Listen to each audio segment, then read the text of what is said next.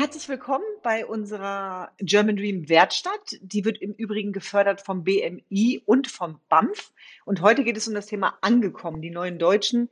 Was ist aus den Geflüchteten geworden? Und ich spreche heute mit jemandem ganz Besonderem, Jonas Breng. Jonas Breng ist äh, preisgekrönter Journalist, Kriegsberichterstatter und der mutigste Journalist, den ich persönlich kenne.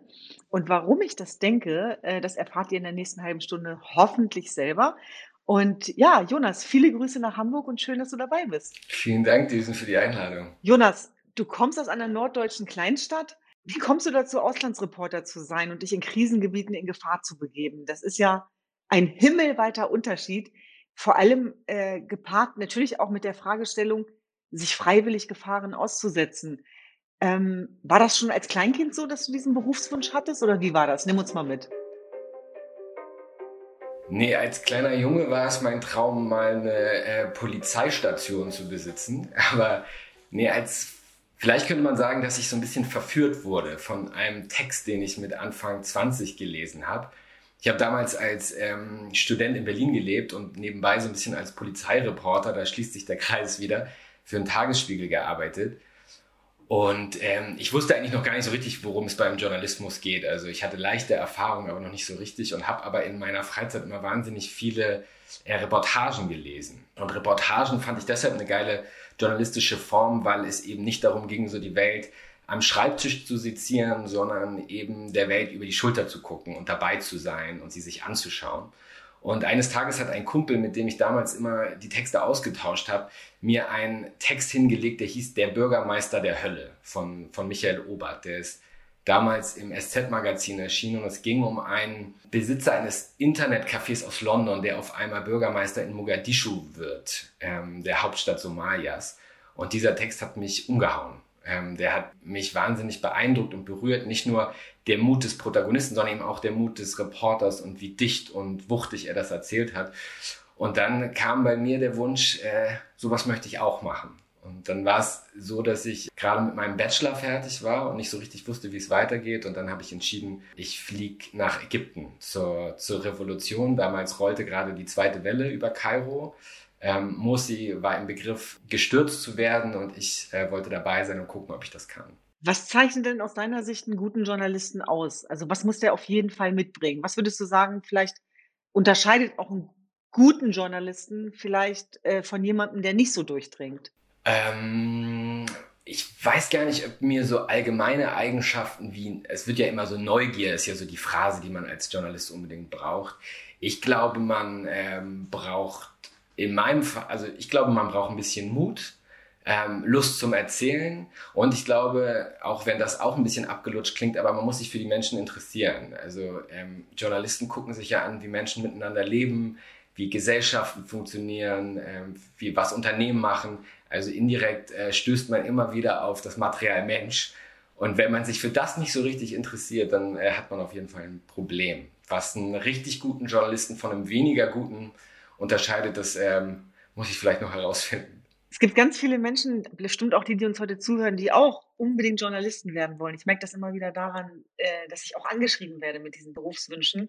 Und nicht jeder ist in der Lage, so eine Ausbildung zu durchlaufen, wie bei der Henry-Nannen-Schule, weil das ist ja wirklich auch für einen ganz kleinen Kreis. Äh, die Fragen sind sehr herausfordernd. Nicht jeder ist in der Lage, diese Prüfung zu bestehen. Müssen die dann alle aufgeben oder gibt es auch andere Wege zum Journalismus? Nee, im Gegenteil. Also wenn eine oder einer gerade zuhört, der Bock drauf hat, Journalist zu werden, dann möchte ich dem jetzt hier zurufen, bitte, bitte mach es. Weil wir genau, weil genau das gebraucht wird. Und ich auch den Eindruck habe, dass diese alten Regeln ähm, und irgendwelche schwierigen Aufnahmetests mit obskuren Fragen, dass das der Vergangenheit angehört. Was wir brauchen, sind eigentlich ähm, bunte Gesichter, bunte Blickwinkel, Leute, die Mut haben und Lust haben, ähm, sich mit ähm, Themen zu beschäftigen. Und gerade brauchen wir einfach auch Leute, die vielleicht aus anderen Winkeln in den Journalismus gucken. Und äh, nicht nur ähm, Journalisten, die in Reihenhäusern groß geworden sind und deutsche Namen tragen. Also da gibt es einen ganz, ganz großen Bedarf. Und wenn man sich in den Redaktionen umhört, dann äh, machen die Flickflacks, wenn sich ähm, auch mal fremdländische Namen, die schwieriger auszusprechen sind, sich auf den Bewerbungsmarkt finden. Das heißt also wahrscheinlich die Geschichte zuerst, ne? Die Geschichte, die Leidenschaft, das Thema und äh, dann schauen, was dabei rumkommt oder rauskommt. Da gibt's viele Wege. Das finde ich schön, auch wie du das nochmal beschreibst und einordnest. Jonas, das Thema Mut spielt bei dir eine wichtige Rolle. Ich möchte auf einen Artikel zurückkommen über einen ehemaligen IS-Gefangenen, der in Deutschland IS-Terroristen jagt bzw. aufspürt und zur Rede stellt. Wie bist du auf dieses Thema gekommen und wo triffst du solche Leute?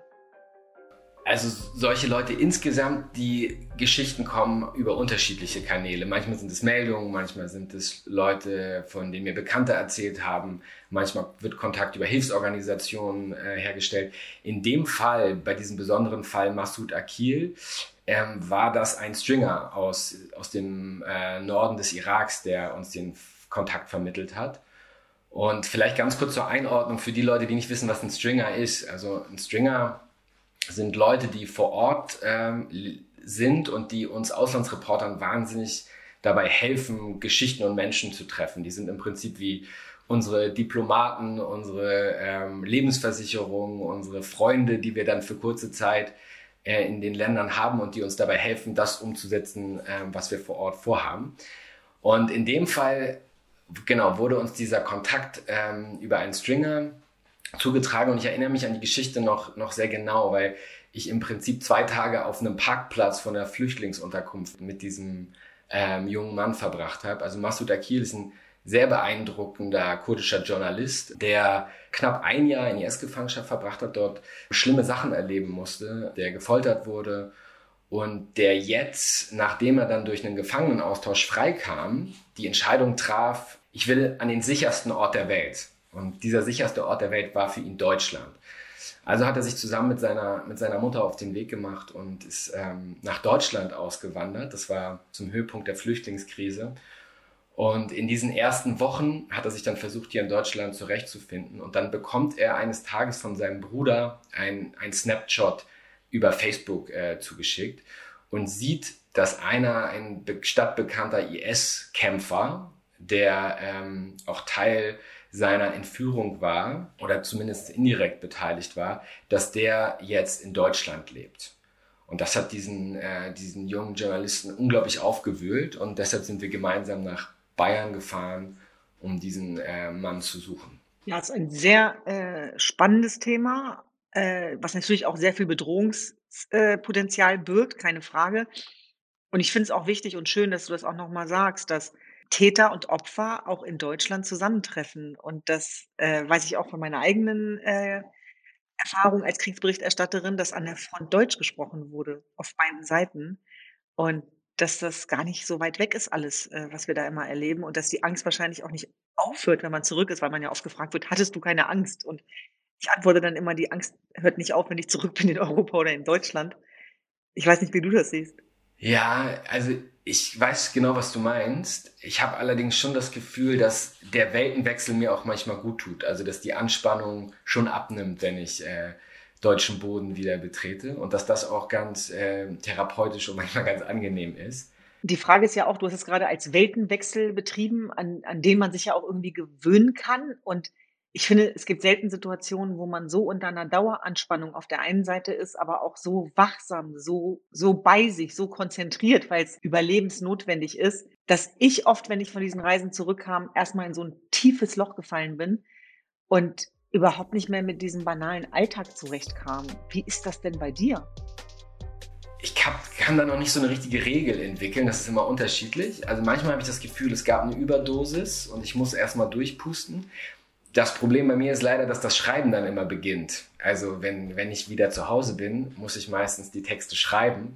Und dann ist es halt wichtig, nochmal die Pforten aufzumachen und auch das Gefühl zuzulassen, ähm, um es eindrücklich zu schildern und auch authentisch schildern zu können. Und das wühlt dann manchmal noch ein bisschen was auf. Also es gab auch schon Beispiele, wo mich das nochmal wieder eingeholt hat. Aber ähm, ich glaube, je länger ich den Job mache, umso einfacher wird das. Ich merke das aber, dass diese äh, Flugreisen mir immer gut tun. Also dieses in der Luft sein und das Gefühl zu haben, man wechselt wirklich. Also wie so eine Metapher auf den Weltenwechsel, wie der Astronaut, der dann in ein äh, Raumschiff steigt und wieder zu einem anderen Planeten fährt. Wobei du es ja eben schon gesagt hast, so weit sind die Welten nicht entfernt und ähm, überall sind die gleichen Menschen, die aus dem, aus dem gleichen Holz sind.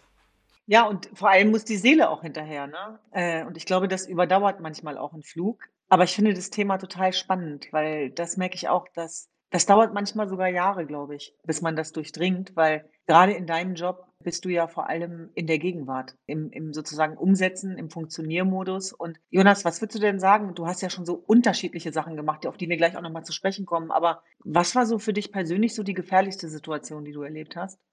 Eine Situation, die die mich äh, auch beschäftigt hat, weil die Angst in der Situation äh, zwar da war, aber dann auch danach noch größer wurde, war eine Geschichte, die ich vor zwei Jahren gemacht habe über die albanische Drogenmafia. Wir haben in Albanien recherchiert und hatten, haben die Möglichkeit bekommen, über einen Stringer Kontakt aufzunehmen zu einem Hitman des Clans, der, der Auftragsmorde durchführt. Und wir wussten nicht so ganz viel Bescheid über diesen Mann und standen jetzt vor der Frage, können wir den zu Hause bei sich besuchen oder ist das zu gefährlich? Ähm, weil in dieser Region, in, in Skodra, sind die staatlichen Institutionen jetzt nicht so verlässlich, dass wir uns hätten sicher sein können, dass man uns da raushaut, wenn was schief geht. Aber der, das Treffen lief eigentlich ganz gut. Der Stringer hatte, hatte das gut vermittelt. Wir waren in dem Wohnzimmer. Er hat, ähm, dieser Mann hat uns dann erzählt, wie das Geschäft funktioniert, ähm, dass er selber im Drogengeschäft ist. Und er zog dann eine Line Koks nach der nächsten und wurde immer freigebiger und es wurde schon so ein bisschen ähm, kribbelig für uns. Ne? Ich war mit einem Fotografen ähm, bei ihm und er ließ sich dann aber sehr freimütig auch fotografieren von, von dem Fotografen. Wir fragten immer, ist das in Ordnung oder hast du nicht Angst, dass du enttarnt werden könntest? Er trug nur so eine Sturmmaske. Und wir haben es dann ähm, nach einer Stunde da aus diesem Wohnzimmer rausgeschafft und waren total euphorisiert, ähm, weil das für unsere Geschichte ein Durchbruch war. Dann allerdings sind wir zwei Wochen später nach Hause zurückgekehrt. Die Geschichte ist erschienen und Fotos von diesem Mann, Fotos, die wir nicht freigegeben hatten eigentlich, weil durch seine charakteristischen Tattoos konnte man dann schon klären, wer er war, sind durch ein Missgeschick online gelandet. Und durch eine Kette unangenehmer Umstände wurde dieser Mann enttarnt und hat dann nicht nur eine Morddrohung an mich und an den Fotografen rausgehauen, sondern vor allem an den Stringer, der uns den Kontakt vermittelt hatte. Und da muss ich sagen, dass mir das sehr, sehr nahe gegangen ist, weil auf einmal ein, nachts um vier ich zwölf Anrufe auf dem Handy hatte und einen weinenden Mann am Telefon hatte, der gesagt hat, äh, dass man ihn und seine Familie umbringen möchte. Und ich war damals noch nicht so erfahren und musste irgendwie die Möglichkeiten schaffen, für diesen Mann da rauszukommen. Und es ist uns Gott sei Dank gelungen. Aber also diese eine Woche meines Lebens, glaube ich, hatte ich die größte Angst, dass wir das Leben einer ganzen Familie in Gefahr gebracht haben oder dass es noch Schlimmeres hätte passieren können. Diese Geschichte und dieses Beispiel zeigt ja auch, was für eine wahnsinnige Verantwortung man eigentlich auch hat, ne? Mit den Geschichten, mit denen man dann in die Öffentlichkeit geht, weil wir gerade, glaube ich, auch im Investigativjournalismus oder als Kriegsberichterstatter Geschichten erzählen, die Despoten verhindern wollen, die Regierungen verhindern wollen. Wir erzählen im Grunde genommen die Nicht-Geschichten und machen die zu einer Geschichte. Und mit verheerenden Konsequenzen und Folgen im, im besten Sinne hoffe ich auch als Journalisten, um seiner Berufsehre da auch sozusagen die Eigentreue zu leisten. Und trotzdem, ich kenne das mit den Anrufen, mit den Anonymen nachts. Also ganz unterschiedlicher Art von Bedrohungen, aber auch Menschen, die mich teilweise aus Bunkern angerufen haben und gesagt haben, wir werden beschossen. Das war damals in, in der Türkei, an der türkisch-syrischen Grenze. Dann kann man nicht einfach auflegen und weiterschlafen. Das ist, das ist seltsam. Also es geht extrem an, an, an die Substanz. Hast du das manchmal, dass du so denkst, okay, wie weit kann ich jetzt gehen für eine Geschichte? Also, dass du dann selber abwägst und sagst, okay, du hast es gerade so schön beschrieben, dieser euphorische Moment als Journalist, geil, wir haben die Geschichte im Kasten. Aber kommt dann gleichzeitig der Mensch durch, der dann sagt, okay, kann ich das jetzt bringen moralisch oder, oder nicht? Oder stellt sich dir die Frage nicht? Doch, auf jeden Fall. Gerade wenn Menschen einem das Persönlichste erzählt haben und ähm, man die in dem Moment, diesen intimen Moment, wo sie einem das erste Mal vielleicht ihre eigene Geschichte erzählen konnten und ähm, sie es mir erzählen als Mensch, aber nicht dem Magazin und als Reporter weiß man natürlich, dass irgendwann wir diese Geschichte in die Öffentlichkeit tragen und dass sie sich dann auch verselbstständigen kann und dass manchmal die Protagonisten nicht zu 100 Prozent überschauen können, was daraus wird. Und klar, also es, ich hatte auch schon Momente, wo ich mir vorkam wie ein Vampir, ne? weil ich wie so ein Parachuter in ein Land einfliege, das ich noch nicht so gut kenne, mich abseile, innerhalb von zwei Wochen eine Geschichte zusammenbastel, mit ganz vielen Menschen spreche, die ganz Intimes mit mir teilen und dann fliege ich wieder raus und dann gehört ihre Geschichte nicht mehr ihnen. Also ich versuche da, ähm, ich versuche da sensibel mit umzugehen, aber die ähm, Zweifel oder auch die Skrupel, die gehen hoffentlich auch nie weg, weil sie einen disziplinieren, keine Scheiße zu bauen, mit dem Vertrauen, das man entgegengebracht bekommt. Finde ich ein ganz wichtiges Thema, weil die Berufszunft-Journalisten ja auch federn lassen muss in den letzten Jahren. Also ich merke das immer wieder bei Jugendlichen. Das ist ja ein German Dream Wertcast und ähm, das letzte Mal, als ich zum Beispiel einen Wertedialog gemacht habe, war ich wirklich geschockt darüber, äh, wie wenig Vertrauen auch von jungen Schülern und Schülerinnen da ist äh, der Berufszunft gegenüber. So nach dem Motto, das stimmt doch alles gar nicht. Und ähm, dieser Glaubwürdigkeitsverlust, äh, ich glaube, der hat äh, der, der muss uns irgendwie nachdenklich stimmen. Ne? Und ähm, wo ich eben auch das Gefühl habe, okay, wie werden wir künftig auch Informationen übertragen? Und ich habe die Erfahrung gemacht, dass wenn man konkret mit den Schülerinnen und Schülern in den Austausch geht, du bist ja jetzt auch Wertebotschafter, ähm, dass da viel mehr von hängen bleibt äh, oder bleiben wird vielleicht, äh, als bei der noch so guten Geschichte, die man schreibt, ja, oder? Also die Zeiten, wo die Journalisten sich abgeriegelt haben und nur noch nur verkündet haben, wie die Welt ist, die sind Gott sei Dank vorbei. Und ähm, leider haben wir Schaden genommen. Das Tolle, als wenn man im Ausland unterwegs ist, du weißt es vielleicht auch, und wenn man an Orten ist, wo ähm, Demokratie und freie Presse eben nicht selbstverständlich ist, dass man merkt, was für ein hohes Gut das ist, weil die Leute ähm, Hoffnungen einsetzen, dass die Leute sich freuen über einen. Ich bin manchmal irritiert über das Misstrauen, das einem als Journalist in Deutschland gegenübergebracht ist, wenn ich das vergleiche mit den Orten, an denen man sonst unterwegs ist. Ähm, und ich glaube, dass das auch ein Grund ist, warum ich den Job so liebe, weil die Leute woanders durchaus mit offenen Armen einem entgegenkommen. Mhm. Jonas, kommst du bei deinen Recherchen manchmal auch an deine persönlichen Grenzen? Beziehungsweise wie schaffst du das, dich vom Elend, das du teilweise siehst, zum Beispiel gefolterte Jungen, die du auch begleitet hast, abzugrenzen? Oder geht das überhaupt? Ich glaube, abgrenzen funktioniert nicht. Ähm, Mitgefühl funktioniert, also das, das braucht es eben als Zutat, wenn man den Job machen will. Aber natürlich gibt es Momente der Überforderung, wo, wo Geschichten so krass werden, dass sie einen emotional aufwühlen. Ne? Also wenn eine Mutter, wie in dem Fall bei, bei dem kleinen Kiri, ähm, eine Mutter erzählt, wie ihr eigener Sohn gefoltert wurde von einem IS-Kämpfer über Jahre, dann, ähm, dann kann das schon mal passieren, dass einem auch selber die Tränen kommen. Aber ähm, man darf, glaube ich, nicht es zulassen, sich davon abzugrenzen, weil sonst verwirkt man das Recht, ähm, dass die Menschen einem ihre Geschichte erzählen. Also wenn ich den Eindruck hätte, ich entwickle irgendwann eine Hornhaut und die Leute werden mir egal und die Geschichten hören sich gleich an, dann glaube ich, würde ich überlegen, den Job lieber sein zu lassen und was anderes zu machen. Das ist interessant. Ich habe das, immer wenn du was erzählst, kommen bei mir auch Bilder hoch, weil wir aus derselben Berufszunft kommen. Und eins zum Beispiel äh, der IS eingefallen ist im Irak und in Syrien, ähm, da habe ich das auch wirklich auf eine brutale Art und Weise erlebt in Kobane. Also da habe ich dann quasi diese Sensationsinvestigativjournalisten getroffen, die sich über jedes Bild gefreut haben, da an diesen Stacheldrahtzäunen hingen und gefragt haben, did you get it?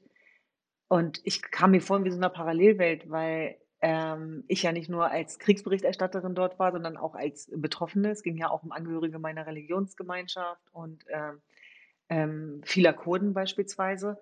Und ähm, das hat mich total beschäftigt, also auch noch viele Jahre danach, äh, dahingehend, dass ich mir selber versprochen habe, ähm, so darfst du nie werden. Und das ist jetzt überhaupt nicht überhöht gemeint oder moralisierend, weil jeder macht das, was er tut. Und wir können dankbar sein für Menschen, die in diesen Zeiten sich noch wagen und trauen, in Gebiete zu begeben, wo man nicht erwünscht ist, wo man letztlich auch damit rechnen muss, umgebracht zu werden. Aber es waren auf jeden Fall gemischte Gefühle, das kann ich dir sagen. Ähm, ich glaube, es sehr gut rausgekommen ist auch, was das äh, für, für Nachteile mit sich bringen kann und Konsequenzen und ähm, wie viele Herausforderungen. Was ist aber das, wo du sagst, und deswegen mache ich es? Und deswegen werde ich es auch immer weitermachen. Und deswegen ist es genau das Richtige für mich. Ja, also ich glaube, was die Leute, wenn sie äh, darüber nachdenken, wo du und ich ab und zu in was in welche Region wir fahren, dann sieht das hier aus der deutschen Brille immer sehr düster aus. Aber wenn man ähm, dort vor Ort ist, dann sieht man eben, dass da auch ganz, ganz viel Helles ist. Ähm, also, dass schwierige Situationen, auch Krieg, Gewalt, Konflikte, dass die nicht nur das Schlechteste in den Menschen äh, hervorbringen, sondern eben auch das Beste. Also ich habe unglaublich inspirierende, mutige Menschen getroffen. Menschen, die unter eigenen Gefahren andere Leute gerettet haben. Alte deutsche Pastoren, die in Namibia sich um äh, Prostituierte kümmern, um die sich sonst keiner kümmert. Also, und diese, dieses Privileg zu haben, mit diesen Menschen äh, sprechen zu dürfen, sich ähm, und von ihrem Mut anstecken zu lassen, ähm, das ist, glaube ich, runtergebrochen wahrscheinlich das, warum ich diesen Job nicht so gut aufgeben kann. Eine Sache, also jede deiner Reportage beschäftigt und berührt mich in einer ganz tiefen Art und Weise. Das hat mit deinen Texten zu tun und diese Texte entstehen durch die Empathie und die Begegnungen, äh, die du durchläufst, auch mit den Menschen vor Ort und die sind breit gefächert. Also ich, ich, in meinem Fall hat sich das auf eine Region bezogen. Du bist weltweit im Einsatz. Das ist der große Unterschied auch zwischen uns. Ähm, du hast zum Beispiel für eine Reportage Boote von Geflüchteten auf dem Mittelmeer begleitet. Kannst du uns mal beschreiben, was du da genau gemacht hast und wie prägt sowas dein Leben und deine politischen Ansichten? Ja, ich war auf einem Rettungsschiff, das war die Vos Hestia, das eine Rettungsorganisation Save the Children hat das betrieben. Und die sind vor der libyschen Küste unterwegs, um äh, Geflüchtete, die auf Schlauchbooten versuchen, übers Mittelmeer zu kommen, zu retten. Und wir waren, wir lagen damals irgendwie so drei Tage im Hafen und es ging irgendwie nicht richtig los. Man bekommt dann die Einsätze von der Seenotleitstelle in Rom zugesandt, wenn irgendwelche Frachter auf dem Mittelmeer so ein, so ein Schlauchboot gesehen haben. Und dann fährt man los und äh, versucht äh, möglichst vorsichtig an diese Boote ranzufahren und die Leute zu retten.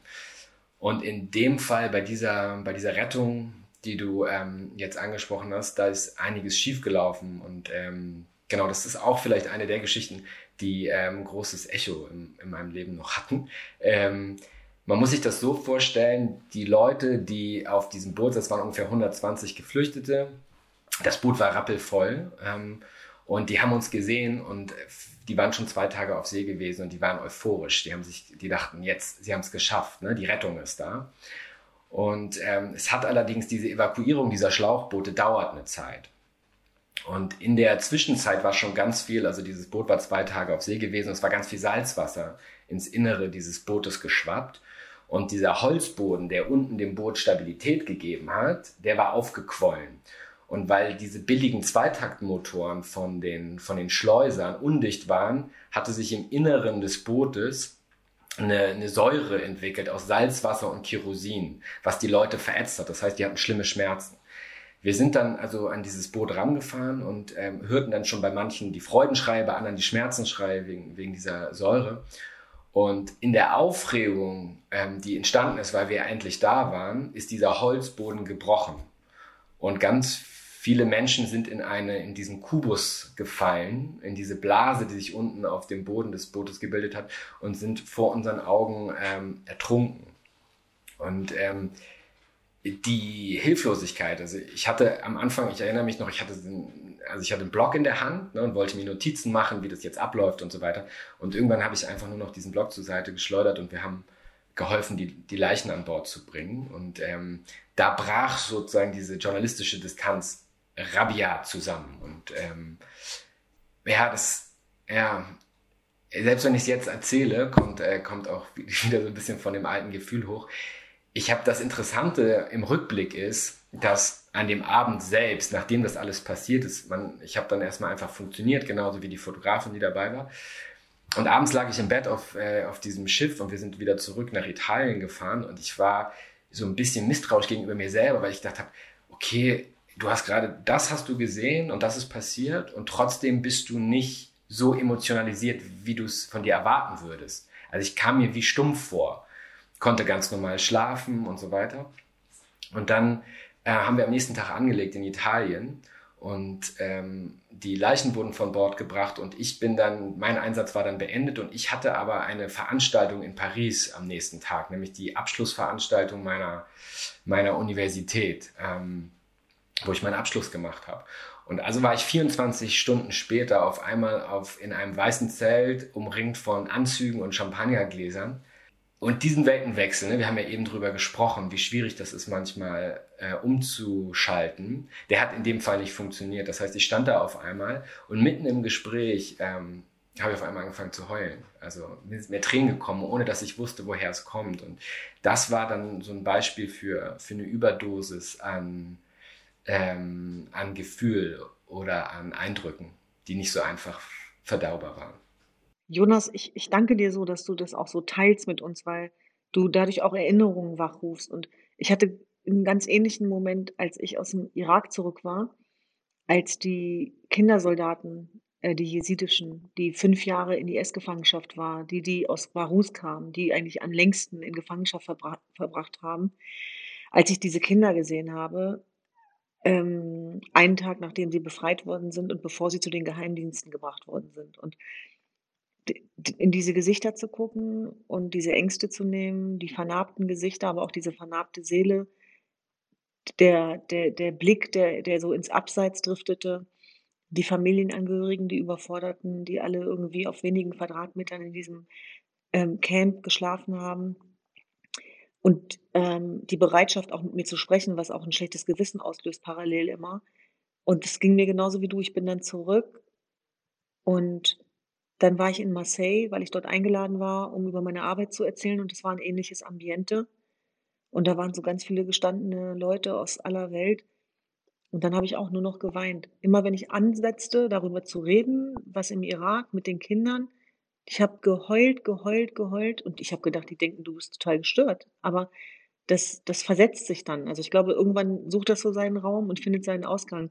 Darüber müssen wir auch noch mal in Ruhe sprechen. Das, das sprengt leider, leider die, diesen Wertstadt-Cast. Aber ich muss ganz ehrlich sagen, wenn es am schönsten, im, also im sinnstiftenden Sinne, weil es gerade so wichtig ist, was du erzählst, dann sozusagen zu sagen, wir müssen langsam, langsam zum Ende kommen, ist natürlich schwierig, aber das ist generell bei dieser Thematik. Auch das Weiterleben übrigens und auch das wieder mit umgehen oder sich zu erlauben, weiterzuleben oder möglicherweise sogar noch ein schönes Leben zu leben nach dem, was man gesehen und erlebt hat. Und das ist aber genau das ist, was man braucht, vielleicht auch, um weiterzumachen, ist ja ganz entscheidend. Aber ich will jetzt nicht, dass es zu philosophisch wird.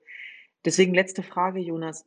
Das Thema war ja angekommen, die neuen Deutschen. Was ist aus den Geflüchteten geworden?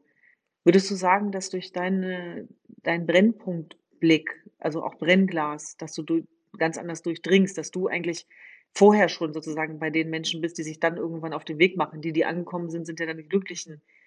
Dass du das verstehen kannst, dass man aus solchen Situationen sich dann auch auf den Weg machen muss?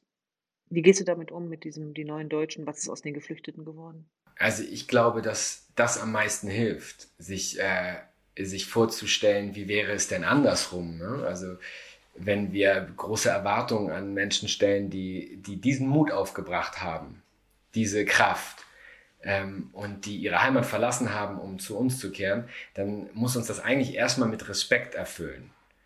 Weil ähm, das ein Risiko ist und eine Kraftanstrengung, die viele Menschen in ihrem Leben eben nicht erdulden müssen. Und deshalb glaube ich, dass es manchmal klug wäre, sich vorzustellen, wie wäre es denn, wenn in Deutschland Krieg gewesen wäre und wir wären nach Syrien oder in den Irak oder wären dort aufgenommen worden. Dann würde uns wahrscheinlich Dankbarkeit erfüllen und trotzdem würde es wahnsinnig schwierig für jeden von uns sein, sich, sich einzufinden. Das heißt, ähm, ich hoffe einfach, dass die Menschen Geduld haben?